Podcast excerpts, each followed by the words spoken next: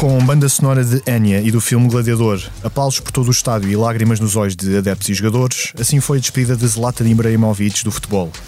O Milan preparou uma pompa para o avançado sueco anunciar a sua reforma aos 41 anos, ficando o futebol assim sem um dos talentos e uma das personalidades que marcaram uma geração. Também este fim de semana, mas em Espanha, Mateu Laos fez o último jogo da sua carreira, mas os holofotes que o árbitro recebeu foram incomparáveis aos que eliminaram o adeus de Zlatan. Mas será justo que assim seja? Faz sequer sentido? É com este contraste que arrancamos o último A Culpa é do Árbitro desta época. Eu sou o Diogo Pombo e, embora à distância, comigo está o Duarte Gomes para começarmos por falar da diferença que o futebol dedica a quem joga e a quem apita. Não é, Duarte? É, Diogo, e, e, de certo modo até faz algum sentido, porque na verdade os grandes protagonistas do jogo são os jogadores, não é? Eles são os craques, eles são os talentosos, uh, e tudo à volta do jogador talento, o árbitro, o treinador, uh, até o dirigente mais distante do relevado, o adepto, são todos, eu diria, uh, personagens não, não figurantes, mas personagens de algum modo secundárias, porque eles de facto é que fazem os golos e fazem o brilharete todo que as pessoas tanto gostam de aplaudir e assistir. E portanto a homenagem uh, ao Ibrahimovic pareceu muito justa, já aconteceram recentes uh, de outros jogadores também, é importante que os estádios saibam reconhecer uh, e os, os adeptos a carreira de uma pessoa que tem um talento excepcional, no caso concreto dele ainda mais, e, e, de facto o que aconteceu depois em Maiorca foi para mim surpreendente porque ainda que, como disseste bem, muito longe daquela manifestação preparadíssima para, para a despedida do Ibrahimovic, do Zlatan, foi de facto um momento surpreendente, porque em Maiorca nós tivemos um estádio inteiro a aplaudir o, o árbitro. E, a fazer um, e os jogadores a fazerem o passilho, como dizem A guarda de honra, exatamente. E portanto um momento também muito raro, muito pouco habitual, eu diria, eh, se não raramente, muito raramente visto em Portugal. Eventualmente em Portugal mais visto nos escalões inferiores do que propriamente no futebol profissional, onde já aconteceu algumas vezes e com e com nota de, de, de realce muito interessante. Mas, mas, é importante é que se passe esta mensagem do respeito, de facto, quem acaba uma carreira muito longa, o Mateu Laos, por exemplo, com 46 anos, 288 jogos na Primeira Liga Espanhola, gosto ou não do estilo, e ele tem um estilo muito peculiar, uma carreira internacional de topo, com finais europeias e arbitradas, muitos jogos na FIFA, e portanto mereceu aquela homenagem de, dos jogadores, das equipas, do público de pé, e até da sua família que esteve presente no estádio.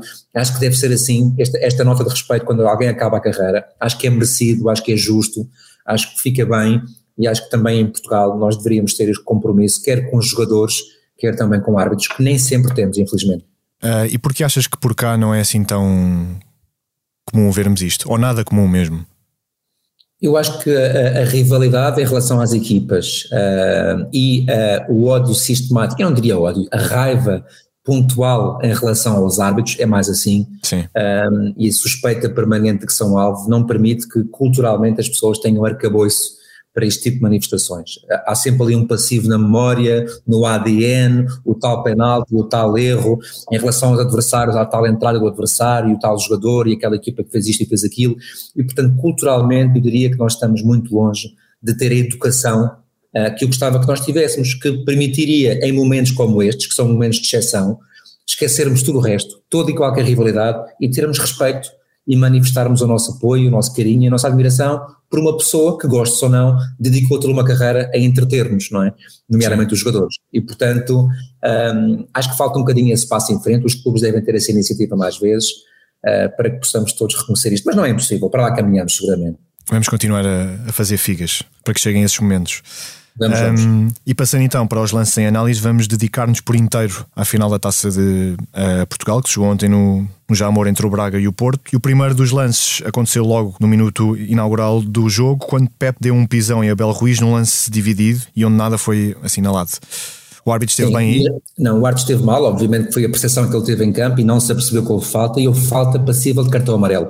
A entrada do Pep uh, na dividida é dura, é duríssima, é negligente, acerta com o pé, uh, e diria com a sola da bota no pé do adversário, até o lesionou, houve alturas em que se percebeu que o Abel Cruz até poderia não continuar em jogo, depois lá continuou, e portanto a mensagem aqui é, independentemente do minuto de jogo a que estejamos, há lances que têm gestão, e quando digo gestão é aqueles que são no limite entre dar e não dar cartão, o árbitro não deve dar, essa é uma gestão aceitável. Este lance, visto nas imagens, numa perspectiva que o árbitro não teve, é claramente para cartão amarelo, e aqui ficou o primeiro erro do jogo, uh, numa análise que de facto o árbitro em campo não teve corretamente. E lá está, depois, aos 23 minutos, noutro lance em que dois uh, jogadores vão disputar a bola, Otávio também pisou o Niakate e aí sim levou um cartão amarelo. É, e levou um cartão amarelo que eu diria que foi no limite. É uma entrada muito, muito dura esta também. Mais uma dividida. Obviamente que a bola estava lá e quando o Otávio estica a perna, a bola está lá e depois o, o, o Niakite é mais rápido e tira a bola de lá. Mas a forma como ele atinge o adversário já é muito negligente. Para mim, apenas cartão amarelo. Inclusive, já tive a oportunidade de ver na internet, para não variar, algumas comparações entre este lance e outros lances passivas de cartão vermelho, as pessoas pegam em frames parados e veem um ponto de contacto idêntico e acham que manipulam os outros com essa tentativa de, de desvirtuar a opinião. Mas de facto foram lances completamente diferentes, porque tem a ver com a intensidade que é colocada na ação, com a velocidade, com a impetuosidade, com a carga que é exercida e este lance claramente encaixa bem no amarelo, embora no seu limite máximo. Aqui o árbitro, embora tardiamente, penso eu, alertado pela equipa, decidiu bem e advertiu uh, Otávio justamente. Depois, aos 53 minutos, no primeiro gol do Porto, foi marcado por André Horta na própria baliza, quando o jogador do Braga se esticou todo na área para impedir que um passe chegasse a Tony Martínez. Mas o avançado espanhol que estava atrás dele parecia estar em posição de fora de jogo e se importava para alguma coisa nesta jogada? Sim, em boa, em boa, em boa verdade não houve nenhuma imagem que esclarecesse se está ou não, eh, porque não houve nenhuma imagem do enfiamento e portanto até houve uma imagem, deixa-me dizer, posterior em que parece estar atrás da linha da bola e eventualmente até estaria em jogo. Uh, portanto, mesmo estando em jogo, obviamente está tudo bem. A questão é se por acaso estivessem fora de jogo, porque esta era a questão que se levantaria, e, e repito, não houve nenhuma confirmação que estivesse, uhum. uh, era saber se ele tinha de alguma forma impactado ou influenciado negativamente a ação do Horta ao ponto de ele introduzir a bola na própria baliza. E isso não aconteceu, de facto. O André Horta sabe que tem atrás de si um jogador, mas isso não é suficiente para punir, mesmo que ele esteja fora de jogo. O que se pune é quando esse jogador que está fora de jogo ativamente tem uma ação que inibe, interfere, perturba, afeta o adversário. E ele ativamente não fez nada. Ele só estava lá, queria empurrar a bola se ela passasse, iria seguramente fazê-lo. Uh, e, portanto, não, não teve nenhuma ação sobre o André Horta. Repito, estamos no campo da especulação. Se por acaso estivesse fora de jogo, não pareceu estar, de qualquer forma a decisão seria sempre aquela que foi, que seria gol bem uh, validado. Pois, aos 61 minutos, Vendel foi expulso após encostar a sola da chuteira na perna de Victor Ruiz e o VAR chamou o árbitro para ver o lance e o lateral do Porto foi expulso. E sim, e foi bem expulso. Aliás, este jogo, é importante que se diga, Diogo, foi um jogo desde o princípio muito intenso, sob o ponto de vista físico, com muito, um, muito mostrar o dente. Um, houve ali demasiada impetuosidade, é compreensível até certo ponto, embora as pessoas possam não perceber. Isto é uma final, é um jogo que se ganha, uh, e se ganharmos, ganhamos uma taça, se perdermos, não levamos nada para casa. É o último da época. É, ao contrário de um campeonato, isto é um jogo de tudo ou nada. É óbvio que isso cria nos jogadores e nas equipas técnicas uma vontade maior de, ganhar, uma impetuosidade maior, e aí cabe ao árbitro saber balizar. E a verdade é que o João Pinheiro, que é um ótimo árbitro, nem sempre teve essa calibragem uh, no ponto certo em relação a algumas entradas que foram mesmo no limite. Esta ele analisou mal em campo, Felizmente tive um vídeo árbitro atento, o Nuno Almeida, a entrada é duríssima, e há aqui vários fatores para o cartão vermelho. A perna esticada, e portanto é aquela que exerce mais força, vinda de longe, sola da bota bem a meio da perna do adversário, um, eh, força excessiva e perigo para a integridade física do adversário. Portanto estava tudo lá, o árbitro não se apercebeu em campo, é para isso que existe a tecnologia e os VARs, quando são bons, intervêm. Foi o caso, vermelho direto, bem mostrado. E aos 79 minutos vimos ainda outra expulsão quando Nhakate derrubou a Taremi e o iraniano ia isolar-se, praticamente. Certo, e aqui também é importante que as pessoas percebam que a decisão é correta. Uh, obviamente que poderão dizer estava ainda a uns 5, 10 metros da área, estava um pouco mais descaído para a esquerda, a questão é nós percebermos o que é que poderia ter acontecido, muito provavelmente, se não houvesse a falta. E a verdade é que o Niakate era o último homem, o Taremi uh, passou a bola e tinha a bola controlada, portanto ele tem a bola no solo à sua frente e dominada por ele, ou seja, não é uma bola imprevisível que pudesse não ficar sob o seu controle. Uh, e depois ficaria com caminho livre para prosseguir, endireitando a sua trajetória para a baliza e com uma clara possibilidade de gol. E ela não diz que só é vermelho se cortar um gol, certo? Diz que é vermelho se cortar uma clara possibilidade de gol. E se ele ficasse uhum. isolado, ele teria essa clara possibilidade de gol, mesmo que falhasse. Portanto, aqui não há dúvida nenhuma, a rasteira foi claríssima, foi duríssima até, uh, e, e, o cartão vermelho é muito bem exibido. Percebemos, aliás, Diogo, pela reação do próprio jogador do Braga, e de todos os jogadores, que houve uma aceitação muito grande em relação àquela decisão Sim. e aqui não foi necessário o VAR porque o João Pinheiro esteve muitíssimo bem a ver o lance em campo. E por último, já nos descontos, aos 90 mais 2, será que havia motivo para apitar um penalti de Marcano sobre Abel Ruiz na área do Porto? Este foi no limite. Uh, o que acontece na verdade é que os dois esticam a perna a uma bola que está no ar e portanto levantam os dois a perna à bola. Como é óbvio, ninguém quer fazer falta, os dois querem jogar, o, o Abel Ruiz quer tentar dominar a bola para ficar virado para a baliza, ou para fazer o gesto de jogada de perigo. O Marcano quer, obviamente, sacar a bola daquela zona de perigo, isto é dentro da área do Futebol Porto, e a verdade é que quando esticam os dois o pé à bola, apesar também de tocarem os dois na bola, o pé do Marcano toca ao de leve no pé do, do Ruiz. E a partir daqui entramos na tal questão da intensidade, será que foi suficiente ou não? Será que o toque foi suficiente para ser faltoso? Eu consigo aceitar bem a decisão do árbitro este contacto pareceu-me ligeiro. Houve sempre a vontade do Marcano em jogar a bola de forma legal, ele fez exatamente o mesmo gesto que o adversário. Não houve imprudência, ou seja, não houve falta de cuidado, ele tenta abordar a lance de forma correta e, portanto, eu aceito bem a decisão, uh, reconhecendo que é um lance discutível, porque a partir do momento em que há um contacto de um pé do defesa no avançado e há uma queda, o árbitro fica legitimado para interpretar que há falta. Uh, e, portanto, no meu caso, se o fizesse, achava que era excessivo, embora respeitasse, parece-me que foi tomada a melhor decisão de deixar o jogo prosseguir. E assim entramos no nosso tempo de compensação.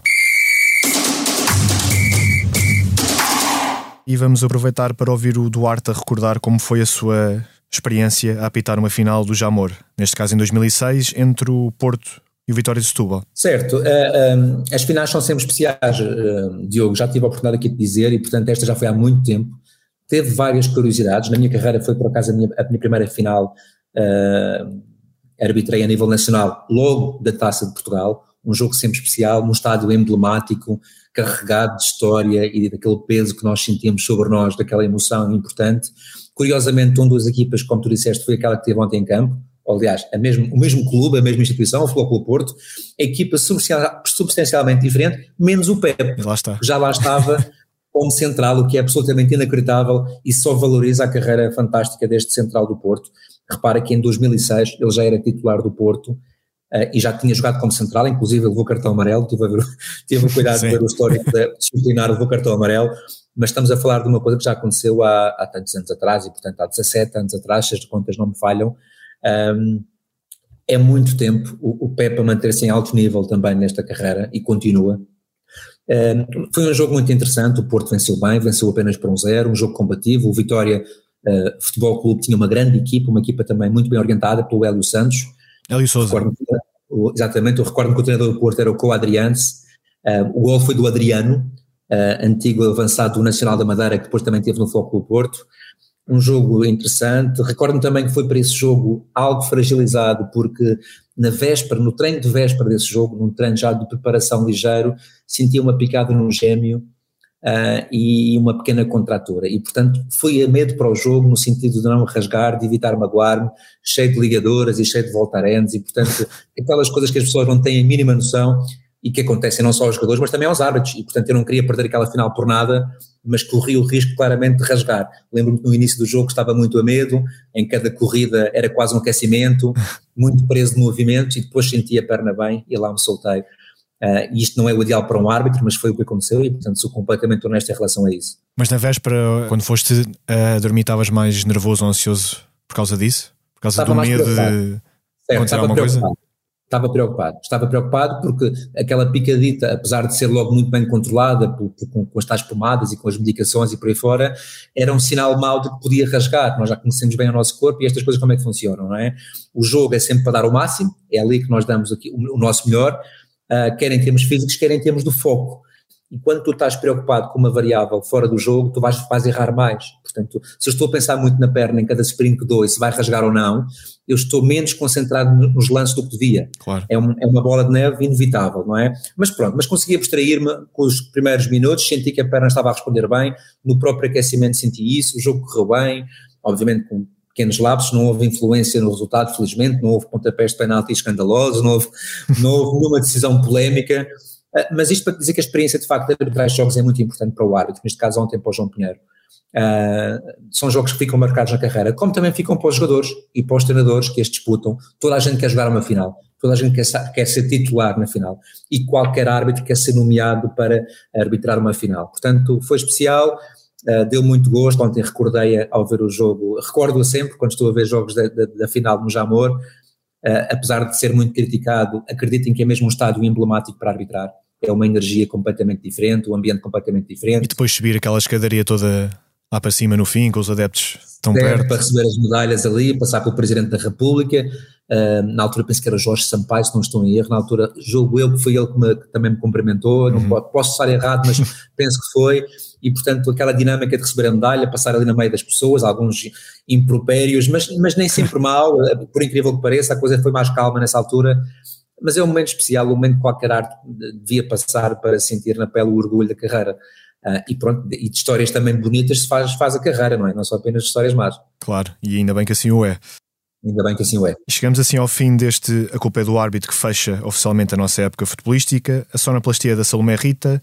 Muito obrigado por nos ouvirem hoje e durante toda a temporada. Para nós aqui deste lado foi um gosto e esperamos que para vocês também. Um abraço e até oportunamente.